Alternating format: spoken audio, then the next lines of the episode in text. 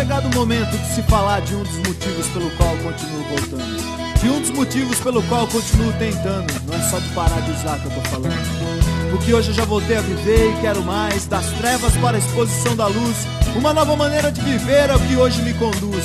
E através dessa nova maneira de que eu continuo tentando. Tentando ser um filho melhor, tentando ser um marido melhor, um namorado melhor, tentando ser um pai melhor ou até quem sabe, apenas um amigo melhor. E através do programa que eu aprendi que é possível fazer um pouco melhor do que tudo que eu já fiz. É preciso apenas continuar tentando e não desistir, pois essa vida é uma eterna tentativa.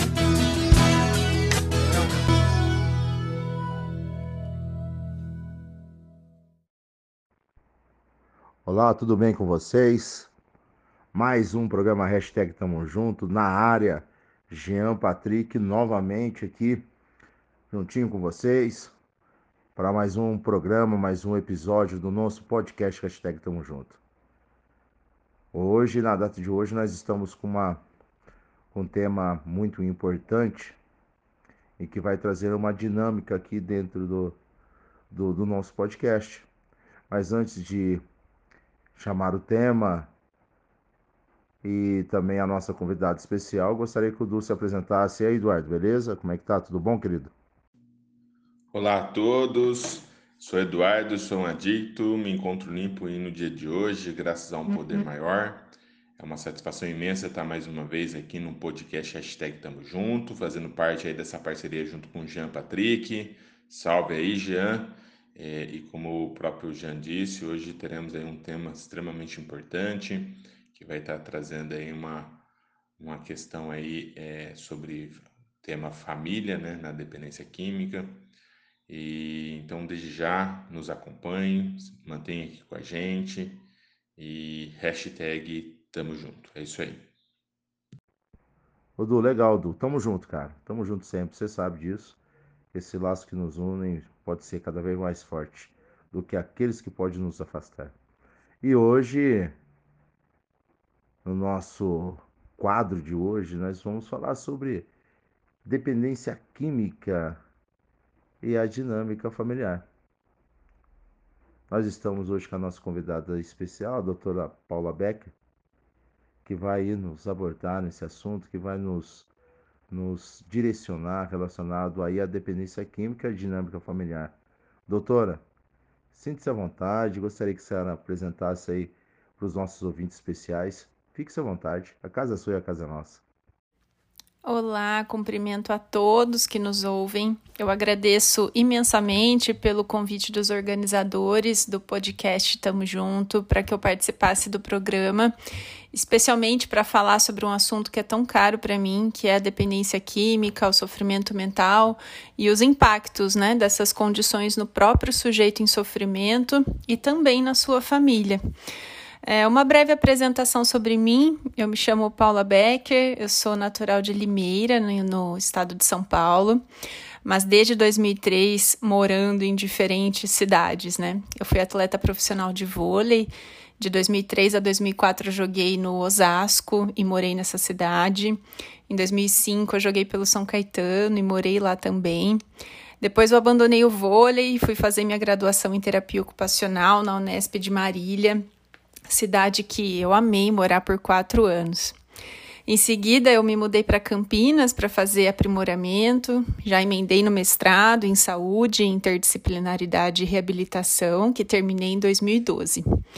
Desde 2011, eu já estava trabalhando com usuários de drogas, atendendo pelo SUS no CAPS AD da cidade de Rio Claro, onde eu fiquei até 2016. Daí de 2014 a 2019 eu fiz o doutorado em psiquiatria e psicologia médica na Unifesp, na Escola Paulista de Medicina lá em São Paulo. Em 2016 eu deixei meu trabalho em Rio Claro para dar aula na Universidade Federal do Paraná, lá em Curitiba, onde eu morei por seis meses e foi um outro encantamento com essa cidade. Em 2017 eu retorno para São Paulo, agora para trabalhar no CAPES de Piracicaba e também para começar a atender no meu consultório particular. Desde então, eu resido em Piracicaba. Eu sou professora da Universidade Anhembi Morumbi para o curso de medicina e atendo no meu consultório particular pacientes com sofrimento mental, com ou sem comorbidade do uso problemático de drogas e também os familiares. Sou professora convidada também da Faculdade de Odontologia de Piracicaba, no campus da Unicamp, no curso de especialização em Economia da Saúde.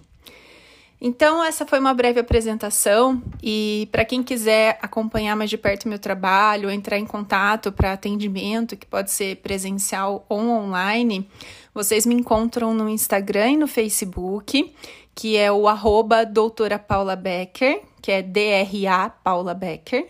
No meu site, que também é drapaulabecker.com.br e pelo meu WhatsApp também, que é o 019 99650 1380. Paralelamente a tudo isso, né, eu fiz uma formação em entrevista motivacional com a doutora Neliana Figli, em São Paulo, que é uma importante ferramenta terapêutica né, na clínica das compulsões, o que inclui a dependência química, e também a minha formação em psicanálise pelo Cefas, que é uma escola de psicanálise de Campinas. Eu gosto de contar desse meu percurso porque é devido a ele que hoje eu consigo identificar as reais necessidades de meus pacientes e fazer o uso da abordagem terapêutica mais indicada para o momento e para as demandas que esse paciente me apresenta. E consigo acompanhá-lo né, de forma acolhedora e eficaz aí nos diferentes estágios do seu processo terapêutico. Então, mais uma vez agradeço por estar aqui e vamos lá, vamos começar essa conversa. Doutora, muito obrigado pela sua participação, obrigado pela sua disponibilidade de estar presenteando mais um tema que vai ajudar aí as pessoas entender sobre a dependência química e a dinâmica familiar. E antes já de lançar a primeira pergunta, doutora, eu gostaria de estar falando para os nossos ouvintes sobre o Infinity Quality of Life. Nós estamos na, na nas plataformas digitais, Anchor, Spotify, o Instagram, Facebook e YouTube. Infinity Quality of Life. Vai lá, eu peço para vocês, nossos ouvintes que estão nos acompanhando, que possam compartilhar uh, os nossos quadros, que nós temos aí uma grama de assuntos durante a semana, é, que possa ativar as notificações, que possa é, também dar os likes, né? Que isso é muito importante. É como a, as plataformas funcionam para que esse assunto possa ser relevante, chegar às demais pessoas é, terem a oportunidade de tais conhecimentos. Infinity Quality of Life é mais que uma missão, mas sim um propósito para a vida. Doutora, então, sem mais delongas, eu gostaria já de, dentro da, do assunto que nós vamos abordar, dependência química e dinâmica familiar, eu gostaria de já iniciar com a primeira pergunta. Doutora, o tema de hoje é um tanto quanto complexo. O que a, a senhora poderia falar brevemente sobre este tema? porque assim é, eu acredito que dentro dessa característica é, as pessoas elas se interessam e têm pouca informação relacionada. O que, que a senhora poderia falar sobre o nosso tema de hoje, dessa dentro dessa complexidade? Doutora, fique-se à vontade. Hashtag tamo junto. Vamos lá. Sim, o tema de hoje é bastante complexo. Dependência química e dinâmica familiar é algo a ser ainda muito explorado pelas pesquisas, é, pelos profissionais que trabalham nessa área. Mas vamos lá. Família faz parte da rede social do usuário. O que é rede social? É, são as relações que o usuário vai construindo na sua vida, que podem ser aquelas relações de trabalho, de amizade, as afetivas relacionais e também as relações familiares, né? Hoje, o entendimento da unidade, da instituição familiar é muito mais amplo do que aquela ideia antiga de núcleo familiar, né? O pai, a mãe e os filhos. A família hoje é constituída pela diversidade de configurações. É uma diversidade muito ampla e diversa. E é o usuário que vai legitimar a família ou a dinâmica familiar a qual ele pertence. A família vai muito além da consanguinidade e inclui os vínculos que são significantes para o próprio sujeito. Então, por exemplo, um cenário muito triste, mas real, é aquele no qual o usuário está integrado à família do tráfico, que é extremamente organizado em suas regras, valores e hierarquias, o que se torna muitas vezes mais funcional do que a própria organização familiar de origem daquele sujeito. Ou seja, na família do tráfico, ele tem uma função legitimada, uma função valorada, o que por vezes vai contribuir significativamente para a construção da identidade daquele sujeito. Devemos pensar, portanto, em dois cenários. Como atuar junto à família para prevenir a exposição às drogas, para prevenir que o sujeito se envolva de forma problemática com as drogas ou que seja exposto precocemente às drogas, Aí estaríamos falando com as figuras paternas e maternas de crianças e adolescentes. E um outro cenário é como atuar junto às famílias que já possuem um ou mais de seus membros envolvidos com o uso problemático de drogas. Né? Veja, são dois cenários bastante distintos é, e, e, que devem ser considerados aí quando a gente vai falar de família e dependência química, tá? Veja, todos nós buscamos sentidos em ou para as nossas vidas desde o momento em que a gente respira fora do ventre das nossas mães. Tal sentido da vida poderá ser encontrado somente nas relações, nas trocas de cuidado que vamos sendo inseridos ao longo dos nossos anos. Vivemos em busca de proteção para o acobertamento do desamparo essencial, gente, que nos é constituinte. Somos seres sociais, nos constituímos no olhar do outro, aquilo que eu olho e o que me olha de volta. Ou seja, as primeiras relações com pai, com mãe ou com figura paterna e figura materna são essenciais para a estruturação bem ou mal adaptada do nosso psiquismo, o que vai afetar diretamente o funcionamento desse psiquismo por toda a vida. Família será aquela que proverá esse cuidado, essa proteção que todos nós precisamos e perseguimos ao longo de nossa existência. A pergunta que fica é: quem são as famílias de hoje? As figuras maternas e paternas estão prontas para exercer a função de cuidado que é esperada delas? Como que essas questões familiares podem contribuir ou não para o desenvolvimento das crianças, adolescentes, que vão se tornar adultos com bons níveis de saúde mental. Ou seja, como a família pode atuar para ser fator protetivo para o uso de drogas e de sofrimento mental e não fator de risco? Porque a família pode ser tanto fator protetivo quanto fator de risco para o adoecimento mental e o que inclui o uso problemático de drogas. Então, essas são boas perguntas a serem feitas, né? especialmente por papais e mamães de crianças que nos ouvem agora. Agora, outra situação é quando nós estamos falando de famílias de pessoas que já estão envolvidas com o uso problemático de drogas. Muda a abordagem e também os conteúdos que devemos debater. Legal, doutor. Um assunto é, é, é complexo para muitos, né? Relacionado à dependência química hoje é uma questão de utilidade pública e nós temos que entender que não somente o dependente químico, mas também é, é necessário ter essa dinâmica familiar, né? Porque o dependente químico, ele dentro da sua própria doença, ele adoece as demais pessoas à sua volta, né? A sociedade à sua volta. E nós temos que entender que quando o dependente químico ele se engaja e, e pratica o pedido de ajuda pra, para efetuar um tratamento relacionado à sua doença, que é a doença da adicção, nós temos que entender que é necessário que a família possa também obter essa dinâmica. Mas foi excelente a, a sua resposta mediante essa primeira questão. E já desde já, já vou passar a bola para o Eduardo, para o Eduardo também é, é, nos nos privilegiar aí com, com a questão relacionada ao tema específico. Du, fique à vontade, queridão. Vai lá. Beleza, Jean, legal, hein? Muito obrigado, né? Obrigado, doutora, pela, pela resposta. É, de fato, é, é isso mesmo, né? Muito complexo toda essa questão aí do âmbito familiar.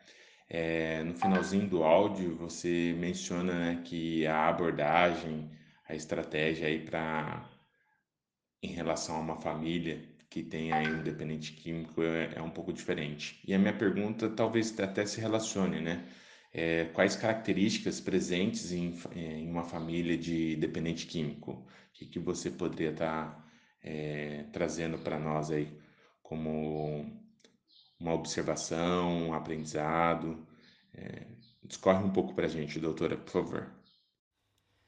Bom, realmente essa pergunta é bastante complexa, multidimensional e complicada de responder sinteticamente, mas eu vou tentar fazer isso aqui para você. De forma geral, a gente sabe que a ausência de sentimento de pertencimento e de valoração do papel social da criança e do adolescente dentro de casa são fatores de risco essenciais, né? Lembrando que o objetivo é sempre reduzir ao máximo os fatores de risco para o uso problemático de drogas ou para o sofrimento psíquico e aumentar os fatores protetivos, né? Então, é, só fazendo esse esclarecimento, porque são terminologias que a gente usa com muita naturalidade, né, entre pessoas e profissionais que já conhecem esses conteúdos, mas é bom sempre reforçar. É, na ausência, então, desse sentimento de pertencimento e de sentimento de valoração da criança dentro dessa dinâmica familiar, possivelmente ela vai fazer essa busca fora do âmbito familiar. Pois, como eu disse na questão anterior, é uma necessidade inerente do ser humano, né? Sentir-se pertencente, valorado, portanto, cuidado, protegido e amado. É importante reforçar nesse cenário que a droga ela pode ser entendida como um sintoma ou busca de alívio do desamparo ou da exclusão que a pessoa sente dentro dessa dinâmica familiar. É muito interessante perceber como que os familiares reagem quando eu lhes apresento essa ideia de que a droga não é o problema em si, mas sim uma consequência, né? Bom, mas consequência do quê? Né? Esse é o X da questão. Hoje já entendemos que existem algumas tipologias de dinâmicas familiares que vão atuar como fatores de risco. Por exemplo, para a exposição precoce às drogas por crianças e adolescentes. Né? Quando a gente fala exposição precoce às drogas, são aquelas, uh, os jovens né, que acabam fazendo uso, tendo o primeiro contato com as drogas antes dos 16 ou, ou dos 18 anos. Né? O objetivo é sempre fazer com que esse primeiro contato ocorra o mais tarde possível é, considerando a inevitabilidade desse contato, né? Haja vista que a sociedade se relaciona com as drogas desde que ela existe, né? É, nós temos esse objetivo de fazer com que esse contato seja o mais tarde possível. Né? Então a gente entende uh, o uso problemático de droga como um sintoma de um sofrimento anterior ao uso, né? Então, nesse sentido, eu vou falar um pouco sobre os estilos parentais aqui para vocês. Ou seja, o estilo que as figuras materna e paterna adotam para se relacionarem com seus filhos e seu processo de educação. Salientando aqui que eu sempre reforço a questão da figura materna e paterna e não pai e mãe, né? Haja vista que a gente sabe que existe uma diversidade muito grande de é, dinâmicas, né, e estruturas familiares, tá bom? Então, esses estilos parentais são os seguintes: nós temos o autoritativo, o autoritário, o permissivo e o negligente. Para entender esses, esses estilos parentais, a gente vai falar sobre exigência e responsividade O que, que é a responsividade? São os pais com atitudes compreensivas, boa capacidade de apoio emocional, é, boa capacidade de estabelecer comunicação eficiente, o que vai favorecer a autonomia e a autoconfiança dos filhos. E como exigência, a gente entende que são aquelas atitudes dos pais que tendem, de alguma forma, a controlar o comportamento dos filhos através do estabelecimento de limites e regras. Então, o, por exemplo, o estilo autoritário de educar ou de se relacionar com os filhos é caracterizado pela elevada exigência e baixa responsividade dos pais.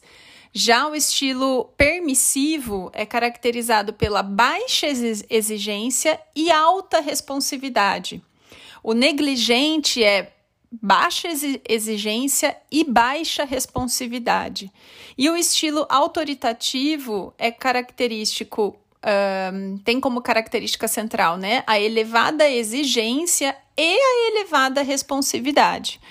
A gente sabe que o estilo autoritativo é aquele que mais atua como fator protetivo para a exposição precoce às drogas por crianças e adolescentes. Ou seja, é o estilo que mais bem funciona é, nessa dinâmica entre pais e filhos.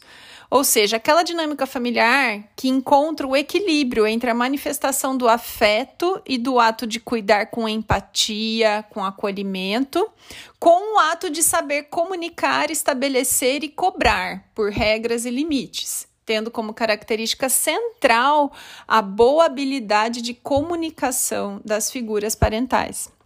No estilo autoritativo, por exemplo, não existe comunicação, diálogo entre as figuras é, de autoridade, né, pai e mãe, com o filho, por exemplo. O filho é muito cobrado, né, mas ele não, não, não é explicado do, do porquê das regras, do porquê dos limites, né. Geralmente existe punição física, né, é, no permissivo existe uma baixa exigência né, e uma alta responsividade, ou seja, são aqueles pais que não cobram muito, é, tá tudo bem, se fez, fez, tá ok. Ah, eu tinha falado que, que não podia, mas fez. Ah, tá, tá, deixa passar. E tá sempre dando muito afeto, muito cuidado, né? Então a criança em nenhum momento é cobrada, por exemplo. E já o negligente é aquele estilo, é o, é o pior deles, né? Porque são aqueles pais distantes em todos os sentidos da criança, né? É, ele dá tudo que a criança pede só para a criança não vou usar um termo chulo aqui, mas pra, só para a criança não encher o saco, para ele não ter que parar de fazer as coisas que ele julga importante para educar o filho, para estar presente para o filho. É duro de falar isso, né? Mas existem pais assim né? Eu prefiro estar tá aqui vendo o meu Instagram do que brincar com você. Então, você quer pular no sofá de, de pé vermelho de lama? Ai, pula, né? Eu, só não me atrapalha aqui no que eu estou fazendo. Não atrapalha meu trabalho, não atrapalha meu lazer. Então, a criança é deixada de lado. Então, a gente sabe que desses quatro estilos, o autoritativo é o que atua como é, fator protetivo é, com maior significância, tá? É, de forma bem sintética, correndo o risco de ser bastante superficial e incompleta aqui na minha resposta, é, e sendo mais diretiva é, quanto à sua pergunta, eu diria que algumas características em comum podem ser observadas sim nas famílias dos dependentes químicos, né? São elas a má comunicação entre os membros, né? Pessoas que têm muita dificuldade em expressar ideias e sentimentos, né? Pessoas que se fecham, no seu próprio mundo, no seu próprio psiquismo e não comunicam aquilo que sente, muitas vezes ficam esperando que o outro simplesmente saiba o que ele sente, o que ele espera que ele faça, é, como num passe de mágica, né? São pessoas que não conseguem se comunicar. Outra característica é a falta de clareza nos papéis e nas funções familiares, né? Então, filhos que exercem o cuidado de mãe, é, ou filhos homens que são colocados no papel de pai, né? Essas confusões de papéis aí são complicadas. Figuras maternas que não receberam o apoio que necessitavam nos primeiros anos de vida do seu bebê e por isso não conseguiram conter ou elaborar as suas angústias, transmitindo-as aos seus filhos, né? Então, aquela mãe que não teve o amparo da figura paterna para conseguir maternar, né? A gente fala que nesses primeiros anos de vida, o papel do pai é dar condições para a mãe maternar, né? Então, na ausência desse pai, ou o pai presente fisicamente, mas que não prover essas condições para a mãe cuidar do filho, não ter que se preocupar com mais nada a não ser o cuidado do bebê. Essas mães sofrem e se elas não têm uma boa capacidade de elaboração das suas angústias, elas transmitem isso para os seus filhos. Soma isso com figuras paternas ausentes, física ou afetivamente. É, complica ainda mais e essa ausência física ou afetiva de figuras paternas é, também pode ser entendida como uma característica e fundamental, óbvio que não é regra, né? Todos, toda situação tem exceções, mas é algo importante a ser investigado num trabalho terapêutico, né? Qual é a função e qual a participação dessa figura paterna na vida do, do usuário. Outra característica são os segredos ou traumas familiares transgeracionais, né, o que pode envolver aí traições, mortes violentas, morte, mortes mal elaboradas, né, todos esses traumas aí nessas dinâmicas ou como a gente pode dizer, né, mais atualmente essas constelações familiares vão ficando aí na história dessas famílias e ocasionando em alguns problemas atuais, tá? Então, basicamente, é, é isso. Legal, doutora. Muito obrigado pela resposta. Está é, tá muito completo. Inclusive, dentro dessa resposta que você nos deu, só a, a, a, aquela explicação sobre o estilo parental já é um, já é um tema aí que poderíamos dividir em quatro programas e que daria muitas informações, muito, muita discussão sobre o, esse ponto, né? Do autoritativo, autoritário, permissivo e negligente.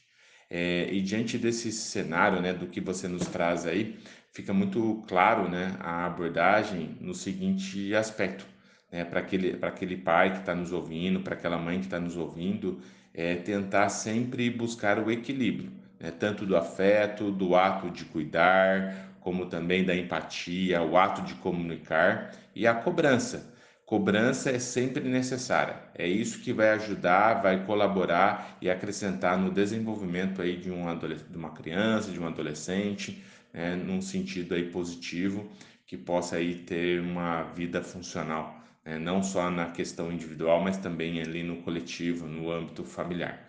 Então eu agradeço mais uma vez aí. Obrigado, doutora. Doutora, fica muito claro, esclarecido, né, por todas as é, respostas dadas aí nas perguntas anteriores, que existe uma probabilidade muito grande de, de uma família onde tem um dependente químico desenvolver ali uma disfunção, né? seja referente somente ao, ao dependente químico ou também até uma disfunção em todo o âmbito familiar. E aí a pergunta é: a família de um DQ necessita fazer algum tipo de terapia? Ou é somente o, o dependente químico que tem que se tratar? Bom, no caso de um dependente químico adulto, se houver disposição e vontade por parte desses familiares, sim. Se não, não. Já no caso de um usuário de drogas menor de idade, com certeza, pois os pais ainda são responsáveis por eles. Nas perguntas anteriores, eu vim falando sobre a essencialidade das funções maternas e paternas para o bom desenvolvimento dos filhos. Mas eu quero reforçar aqui que, após determinada idade, o sujeito já possui todos os recursos psíquicos para conseguir ponderar suas escolhas e lidar com as consequências delas. O jovem de até 24 anos, mais ou menos, ainda não terminou de desenvolver o seu cérebro, especialmente as vias corticais, o sistema límbico e o córtex pré-frontal. Portanto, ele ainda não possui condições fisiológicas, orgânicas, de ponderar e tomar boas decisões. Ele precisa do suporte de um adulto para tanto.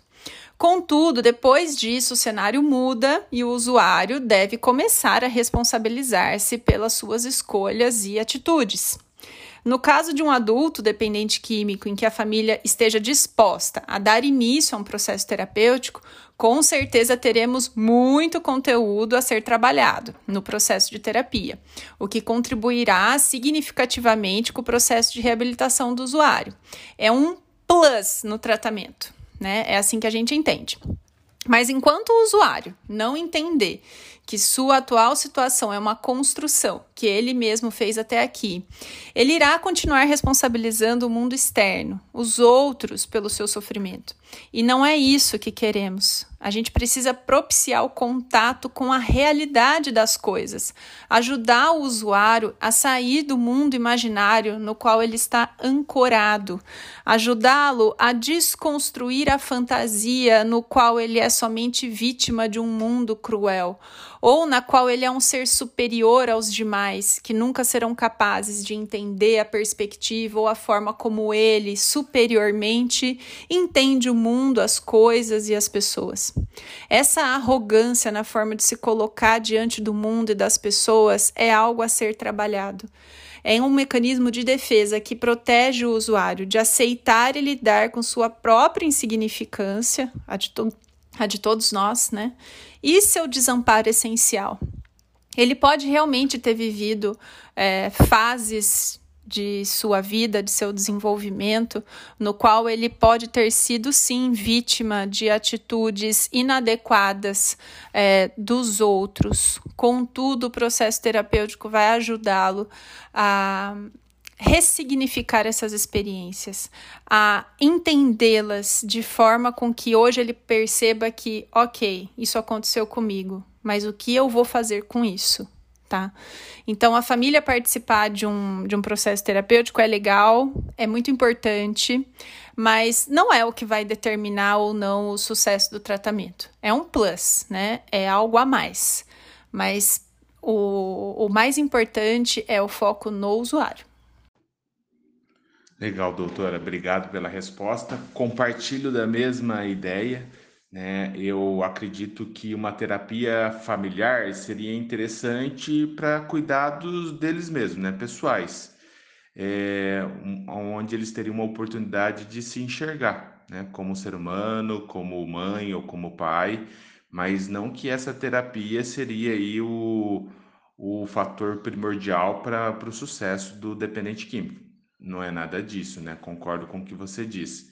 É, inclusive, é, essa pergunta que eu fiz é uma das queixas, né? Ou talvez uma das é, estratégias que o dependente químico tem, de uma forma até às vezes inconsciente, de tentar jogar a responsabilidade do sucesso da sua recuperação no colo dos seus familiares.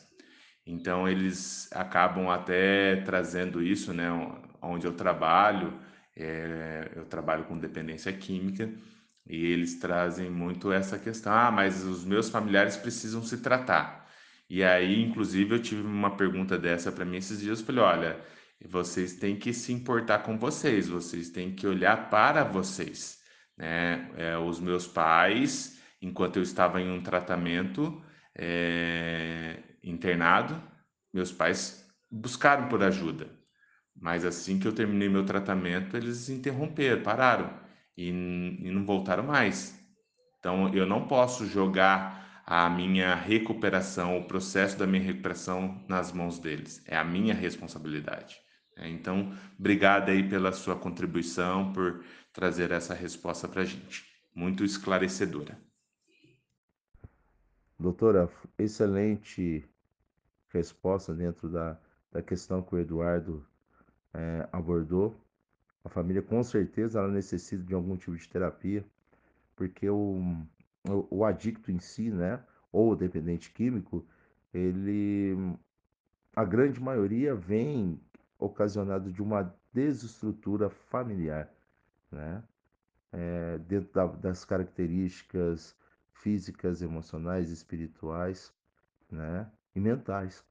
Então a família necessita também é, de uma terapia, da busca da sua recuperação dentro da, da própria família. Por isso que nós temos aí alguns grupos de apoio que ajudam também a, a tal característica, não somente dentro da própria recuperação da codependência, mas também as pessoas necessitam também, é, dentro do âmbito familiar, uma terapia, porque hoje nós vivemos é, numa geração, a geração mais depressiva de todos os tempos, né?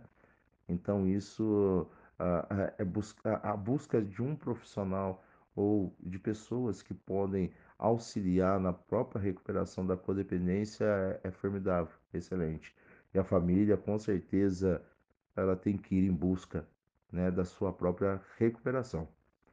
E antes de eu lançar a minha próxima questão, doutora, é, eu gostaria de falar do Infinity Quality of Life. Nós estamos aí nas plataformas digitais, no Anchor, no Spotify, no Instagram, Facebook, YouTube. Vai lá, ative as notificações, compartilhe os nossos conteúdos. Nós temos uma programação semanal onde é, é, tem vários temas, uma gama de assuntos com profissionais qualificados de excelente gabarito. Então, que você possa fazer parte, sabe? É, é, se inscreva, é, compartilhe o máximo que puder, é, faça, faça com essa a, a, mensagem, a mensagem de gestão emocional e qualidade de vida possa chegar às demais pessoas. Pessoas precisam dessas tais informações e você, os nossos ouvintes, são a nossa ponte, onde isso tudo pode acontecer. E as coisas somente acontecem com a colaboração de todos os ouvintes que aqui estão nos acompanhando em mais um podcast hashtag Tamo Junto. Então lembre-se, Infinity Quality of Life é mais do que uma missão, mas sim um propósito para a vida. Doutor, então vamos dar andamento é, no nosso tema dependência química e dinâmica familiar. Eu gostaria de elaborar uma outra questão. Doutora, é, a senhora acha que a qualidade familiar de hoje é mais precária em relação a 20 anos atrás?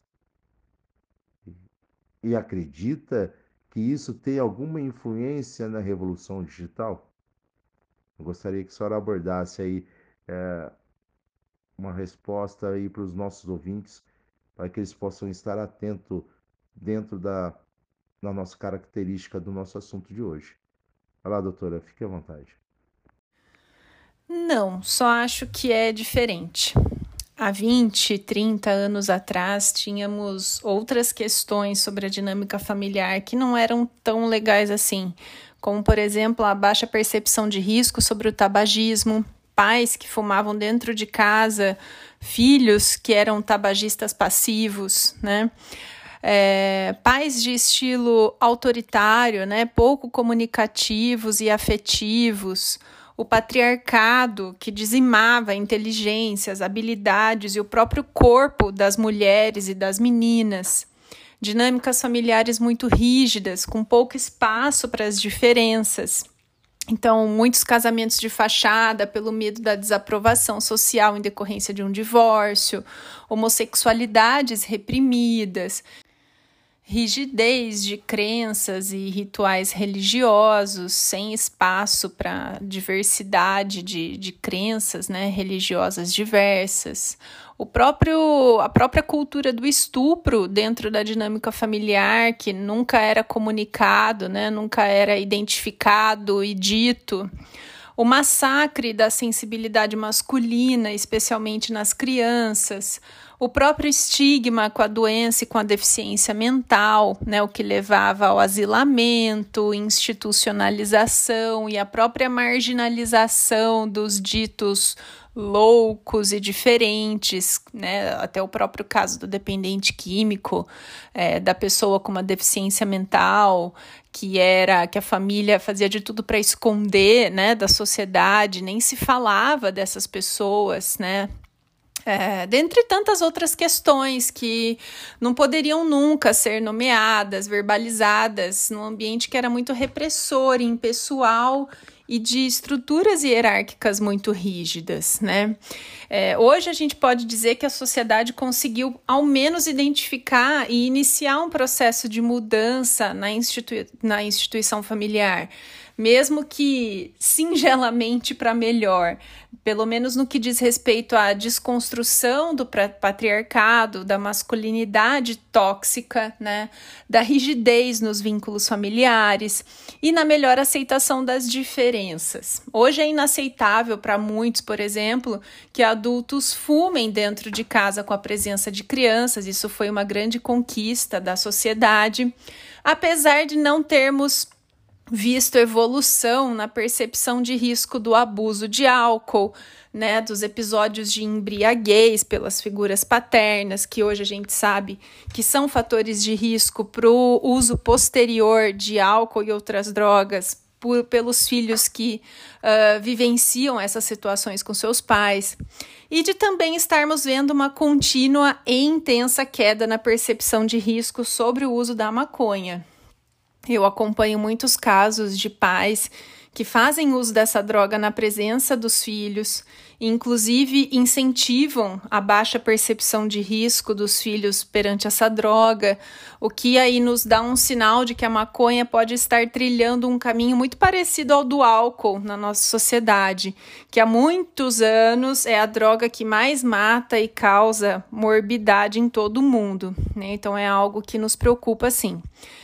A gente vê também a imersão no virtual das figuras maternas e paternas, né, que muitas vezes direcionam para a tela do celular os olhares que deveriam ser de seus filhos, né? Essa imersão no virtual tem levado muitos pais a atuarem no estilo negligente, né, que eu citei na questão anterior, esses pais nem ao menos conseguem perceber o que eles estão fazendo, né? Eles causam nas crianças a sensação de serem incapazes, de serem amados, percebidos, cuidados, né? E a linguagem da criança é no agir, é no concreto, é no corpo. E essa dinâmica é, com essas crianças começam a fazer com que elas se utilizem de estratégias inconscientes, limites, é, para conquistarem a atenção e o afeto desses pais, quase que numa disputa simbólica com os celulares, né, com as redes sociais, ou até mesmo com o trabalho dos pais que que funcionam na dinâmica do workaholic, né, do excesso de trabalho. Então, essas crianças que disputam essa atenção com esses outros objetos ou fenômenos aí, né, a gente pode dizer assim, elas podem ficar agitadas, irritadiças, impulsivas, quebram coisas ou até mesmo deprimem e adoecem no corpo físico sistematicamente, né? Então aqueles resfriados que vai emendando um no outro, sinusites, rinites, doenças de pele, estados febris, né? Tudo isso são linguagens que a criança possui para contar de uma falta ou contar de uma dor. Né? Lembrando que a criança não tem todos os recursos psíquicos que um adulto possui. Ela não vai conseguir verbalizar e nomear seus sentimentos como nós fazemos. Né? Devemos então estar atentos a essas outras linguagens que a criança faz uso. E do outro lado, a criança vai emergir no mundo virtual no caso de este ser sua única opção de sentir-se ao menos distraídas de tantas dores que experienciam quando estão em contato com o mundo real, né? Logicamente que essa é apenas uma das formas de analisarmos um fenômeno que é tão maior e complexo, mas a gente deve sempre lembrar Somos corpos e psiquismos desejantes de afeto, de trocas de cuidados. Iremos sempre em busca disso. E na impossibilidade de conseguirmos, iremos buscar meios de nos distrairmos da dura realidade, do desamparo, né? E é aí que os excessos e as repetições crônicas entram em jogo. Né? Lembrou de alguma coisa, né? Excesso e repetição crônica. É, é, é, quase que impossível a gente não pensar no uso abusivo e na dependência de drogas, né? O, o excesso de trabalho, de comida, de sexo, compras, uso de celular, de redes sociais, jogos, né? Então, todos esses quadros compulsivos, né, repetitivos, é, podem ter aí uma explicação. As épocas mudam, mas as problemáticas permanecem as mesmas. Como construir relações de amor com os outros e com nós próprios? É, como eu disse bem antes, doutor, é, é uma coisa é, é, é até, é até um pouco complicado, né? É, nós achamos que a qualidade familiar de hoje é mais precária em relação a 20 anos atrás. E nós falamos nessa parte precária relacionado a, a, a não ter um entendimento, a sabedoria para distinguir a diferença de uma coisa para outra.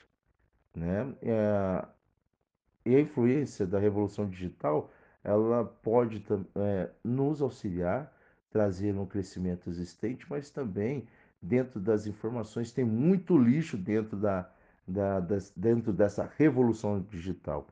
Então, nós, como seres humanos, temos que é, ter muito cuidado relacionado a essa tal qualidade.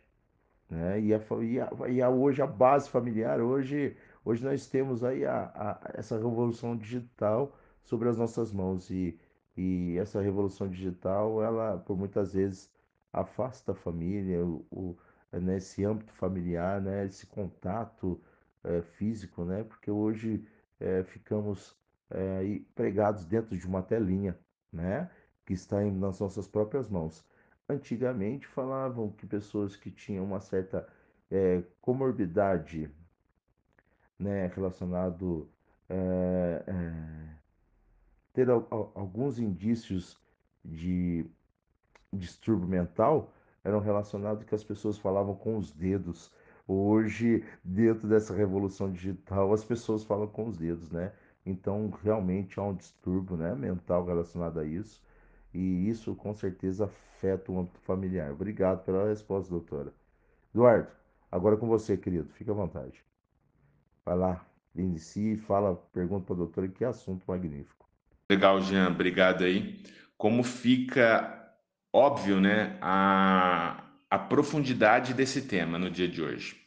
O tempo que nós estamos aqui dispondo para poder abordar é, esse, esse tema, esse, o contexto familiar na dependência química ou com a dependência química é muito ainda superficial, por mais que a doutora tenha aí é, trazido informações importantes, uma profundidade, ainda assim daria para a gente discorrer muito mais aí sobre isso.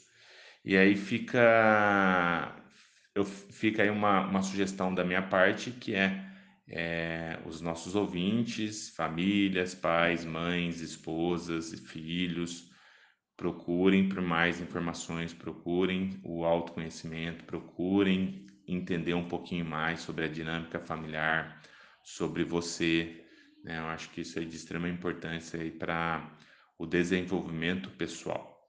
Né? E, e aí, em cima disso, eu gostaria de fazer uma pergunta, doutora, que é quais sugestões você poderia ofertar aos pais e mães desta nova geração?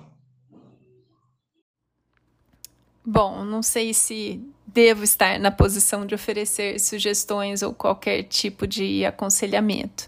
Então, eu vou para a linha da comunicação do que a gente já tem de evidência do que realmente funciona para atuarmos na prevenção do uso, do uso precoce de drogas pelos nossos jovens, que é o grande cerne da questão, né? Evitar que isso aconteça, porque depois que acontece já é um, um, uma outra situação, uma outra problemática, né? Então, o que fazer para evitar o contato do jovem com, com as drogas, né? E tardiar esse contato o, o quanto for possível.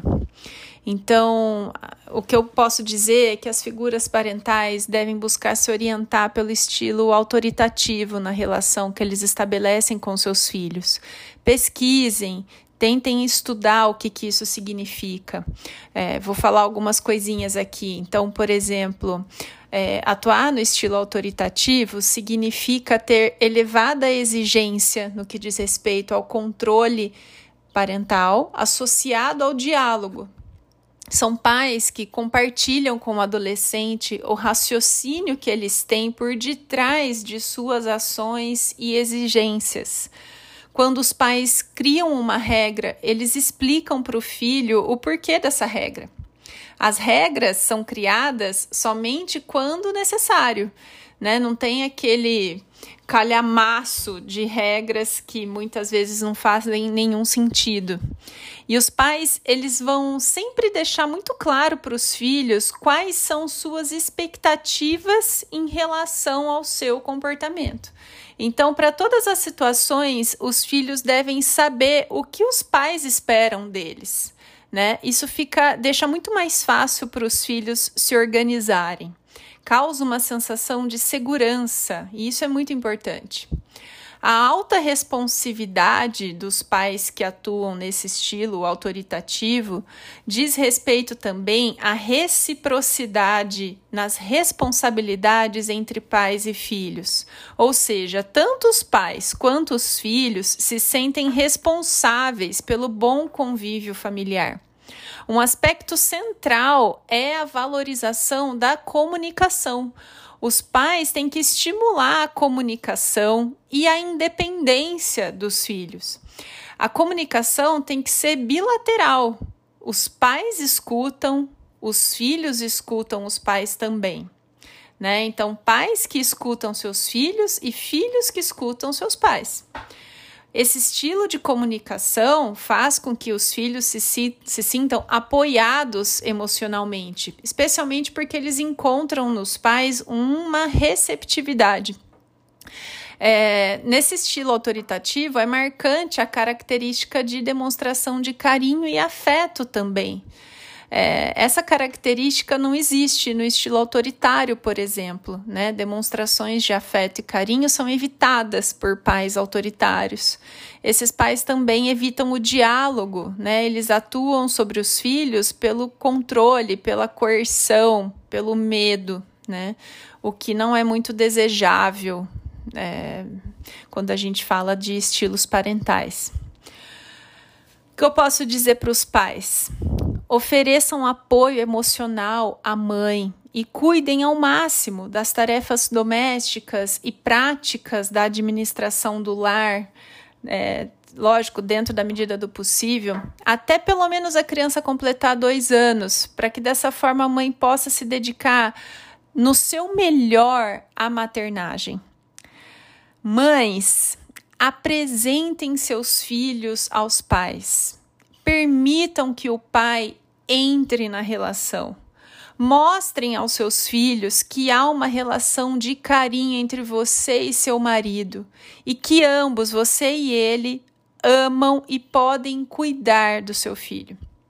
Mães, abram espaço para o pai entrar.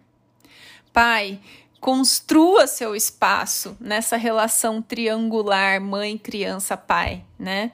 Se faça presente de diferentes formas. Seu filho precisa de você tanto quanto precisa da mãe. Marido e mulher, não tragam ao mundo uma criança para preencher vazios que são seus e somente seus. Filhos que já nascem receptores de tamanhas expectativas podem sofrer com isso de diferentes formas. Do mais, gente, é amor. Na dúvida do que fazer, demonstre seu amor. Faça seu filho se sentir amado e respeitado. Acho que é só isso que eu posso dizer para vocês. Doutora, muito obrigado pela resposta. É, tenho, não tenho dúvida nenhuma que você tem muita propriedade para poder falar sobre o tema, independente de qualquer coisa. E a sua contribuição foi enorme, foi gigantesca. E, e aí fica a observação para aqueles pais e mães marinheiros de primeira viagem com seus filhos recém-nascidos, com suas crianças aí de 5, 7, 8 anos é, tem uma oportunidade aí de poder fortalecer, estruturar a família de vocês no âmbito de desenvolver aí seres humanos fortes, amorosos e, e que possa estar tá aí é, sendo pessoas aí produtivas na sociedade como um todo. Então, desde já eu agradeço. Obrigado, doutora. Du, como é importante, né, querido? É, essas sugestões que a doutora nos ofereceu é, através dos nossos ouvintes aí, ofertar aos pais e às mães dessa nova geração, né? É, nós temos que estar muito atentos. Obrigado, doutora, pela a resposta excelente, mediante a questão que o Eduardo acabou de elaborar para a senhora. Nossa, formidável, é, formidável. Eu acredito que, com certeza, essas tais informações aí, ou as sugestões que a senhora acabou de efetuar, dentro da característica, possa ajudar os nossos ouvintes, né? Principalmente as famílias que têm um ente querido que é dependente químico. Obrigado pela resposta, doutora. Obrigado de verdade. E desde já, já venho, através deste momento, chegamos ao final do, do programa podcast hashtag Tamo Junto. E antes de, de nós finalizarmos o programa, gostaria que o Eduardo efetuasse as suas considerações finais. Eduardo Garcia, fique à vontade, querido. Vai lá. Legal, Jean. Obrigado aí.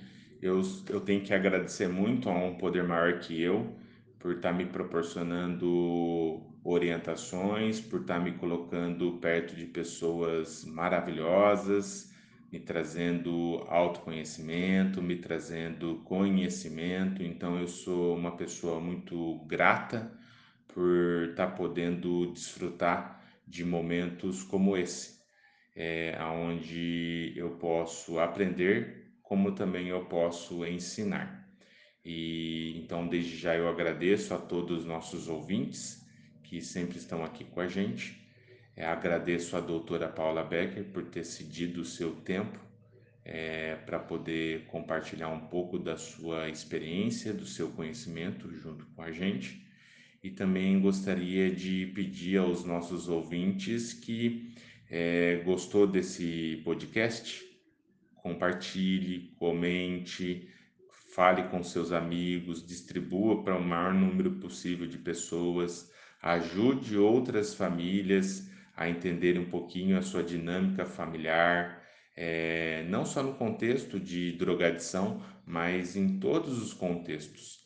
Existem muitos lares que não têm dependente químico em, em sua casa, mas que é um lar adoecido é, e, e que de alguma forma necessita de alguma ajuda, de alguma abordagem, de alguma é, manutenção.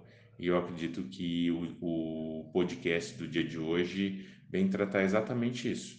Né? Então, desde já eu agradeço, tudo de bom para todos os nossos ouvintes e telespectadores, e lembrando que no dia 20, às 21h30, estaremos na livecast junto com a doutora Paula Becker. Valeu, abraço. Du, valeu, cara. Tamo junto. Obrigado por mais esse episódio, por mais esse programa do podcast Hashtag Tamo Junto com certeza sempre é um prazer estar junto com você, né? É, desenvolvendo esse projeto, né? Que levar a informação de qualidade às pessoas que realmente não somente precisam, mas necessitam de ter um autoconhecimento relacionado aí à dependência química e dentro do assunto que nós abordamos relacionado à família também, essa essa movimentação familiar. Obrigado, Eduardo, por por mais esse programa, é, que nós possamos aí continuar cada vez mais. Doutora, agora é com a senhora. A senhora gostaria de efetuar as suas considerações finais? É, Sinta-se à vontade, doutora. Eu só tenho a agradecer por poder participar desse podcast, é, porque é mais uma oportunidade de eu poder transmitir essas informações a todas as pessoas, né? Não só quem já é pai, já é mãe ou pretende ser pai e mãe, mas a todos que nos ouvem, porque todos nós já fomos pelo menos filhos, né? É, e, e, esse tipo de, de informação serve para todos, para que pelo menos a gente possa olhar para as nossas próprias questões e se tornar pessoas é, mais leves, mais fluidas no sentido da vida, tá? Então, agradeço a todos que nos ouviram até aqui. Reforço mais uma vez que quem quiser conhecer melhor meu trabalho, que me siga no Instagram ou no Facebook. É, vocês me acham no arroba DRA Paula Becker, né? Que é doutora Paula Becker. O meu site também, que é drapaulabecker.com.br. E o meu WhatsApp, que é 019 99650 1380. É, depois da pandemia né, que veio aí com certeza para contribuir muito com o nosso aprendizado. Eu tenho realizado avaliações, alguns atendimentos online, tem funcionado legal.